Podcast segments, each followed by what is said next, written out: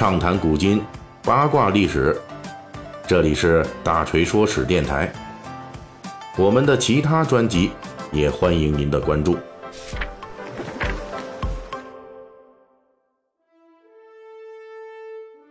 今天是十一月二十一日，星期三。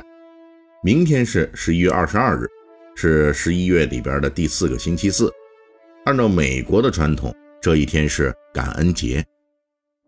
历史上的感恩节的起源一般是这样叙述的：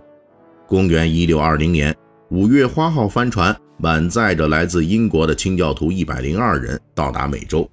在北美的马萨诸塞湾的科德角登陆，随后在那里建立了定居点，并命名为普利茅斯。作为第一批来自欧洲的移民，五月花号的来客们在当地遭受了极其严酷的自然环境的挑战。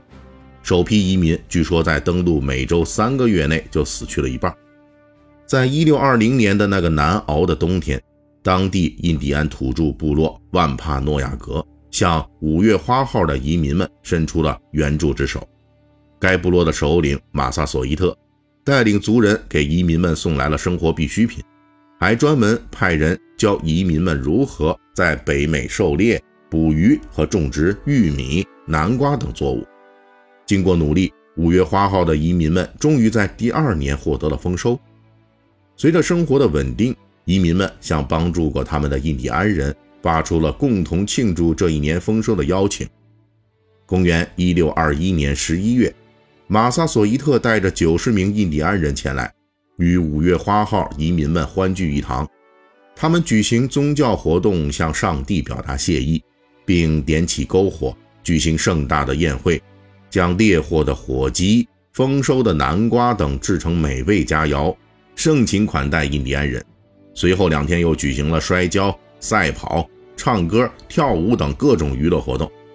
美国的感恩节由此肇始。后来。在美国内战期间，由当时的总统林肯确定感恩节为全国性节日。到了1941年，正式将感恩节确定在每年11月的第四个星期四。在当时，五月花号移民与马萨索伊特订立了和平互助协议，包括双方不能互相攻击，不能互相抢劫财物，以及双方如果面对第三方攻击时，应该联合反击等等。这份协议在马萨索伊特在世期间，对于稳定双方的关系、发展生产都起到了关键性的作用。但是到了1661年，也就是感恩节举行四十年之后，老首领马萨索伊特去世了，而他领导下的万帕诺亚格部落，此时已经与五月花号的移民们的关系越来越紧张了。这种紧张的局面最直接的原因，就是来自经济领域的争端。五月花号的移民们从印第安老首领那里不断购买土地，并拓展殖民，同时大批后续移民者纷纷从欧洲迁徙过来，让移民者们的实力猛增。他们控制了更多的土地，并且在自己区域内推行自己的法律，导致原来的印第安土著开始发现自己原有的生活空间明显减少，产生了被移民集团压迫的感受。而且殖民地当局对土地的渴求那是没有止境的。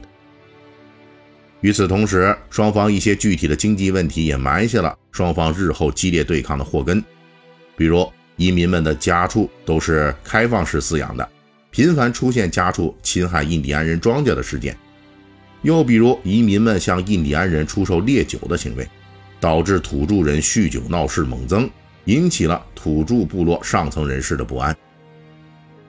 在双方巨大的利益冲突面前，两件命案成为了致命的导火索。第一个是老首领马萨索伊特去世后第二年就发生了离奇命案。移民者方面因为司法诉讼传讯老首领的儿子万帕诺亚格部落的继承者瓦萨塔，并由殖民地当局武装押送其去接受审判。而瓦萨塔在接到传讯消息后，还没出发，就在家中突然暴病而死，一时间谣言四起，许多印第安人怀疑是殖民地当局下毒害死了瓦萨塔，双方的不信任感从此一发不可收拾。继瓦萨塔之后，成为部落首领的梅塔科姆是老首领的另外一个儿子。在他统治下，万帕诺亚格部落与殖民地当局的矛盾进一步加深。第二件事则是双方大战的直接导火索，这就是公元一六七五年的萨沙蒙谋杀案。萨沙蒙是一个接受了良好的西方移民教育的印第安土著人，他原来在殖民地当局和万帕诺亚格之间传递消息，就是这么一个人突然被不明身份的人给杀了，然后殖民地当局就直接宣布，部落首领梅塔科姆的亲信托比亚士父子是凶手。在当时，英国法律规定，必须有两个证人才能判决谋杀罪名的情况。但是，殖民地当局只提供了一名人证，就直接宣布这一对印第安父子死刑，并且直接执行了。这个判决成为了1675年夏天双方大战开始的直接导火索。梅塔科姆代表万帕诺亚格部落，联合了很多印第安土著部落。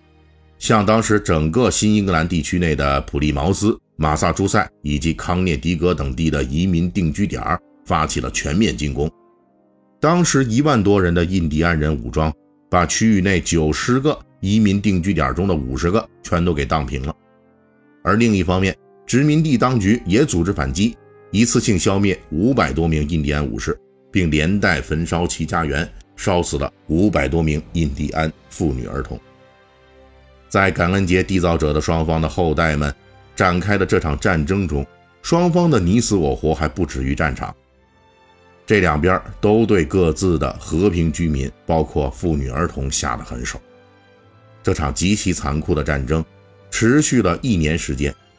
殖民地当局采取分而治之的策略，将梅塔科姆领导的万帕诺亚格部落和其同盟部落分化瓦解，最终将万帕诺亚格部落彻底击败。梅塔科姆本人也被杀，他的妻子儿女直接被卖去加勒比海的殖民地去做奴隶，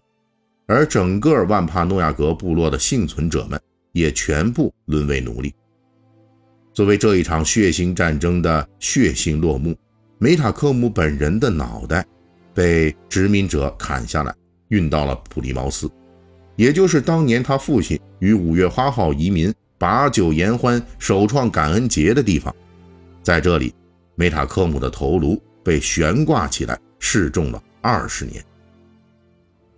好，那个咱们照例啊，要感谢一下上一周为我们打赏的这些听众们子弹力 G.F、肖老师、林间中央以及成都木青，谢谢这四位。本期大锤就跟您聊到这儿，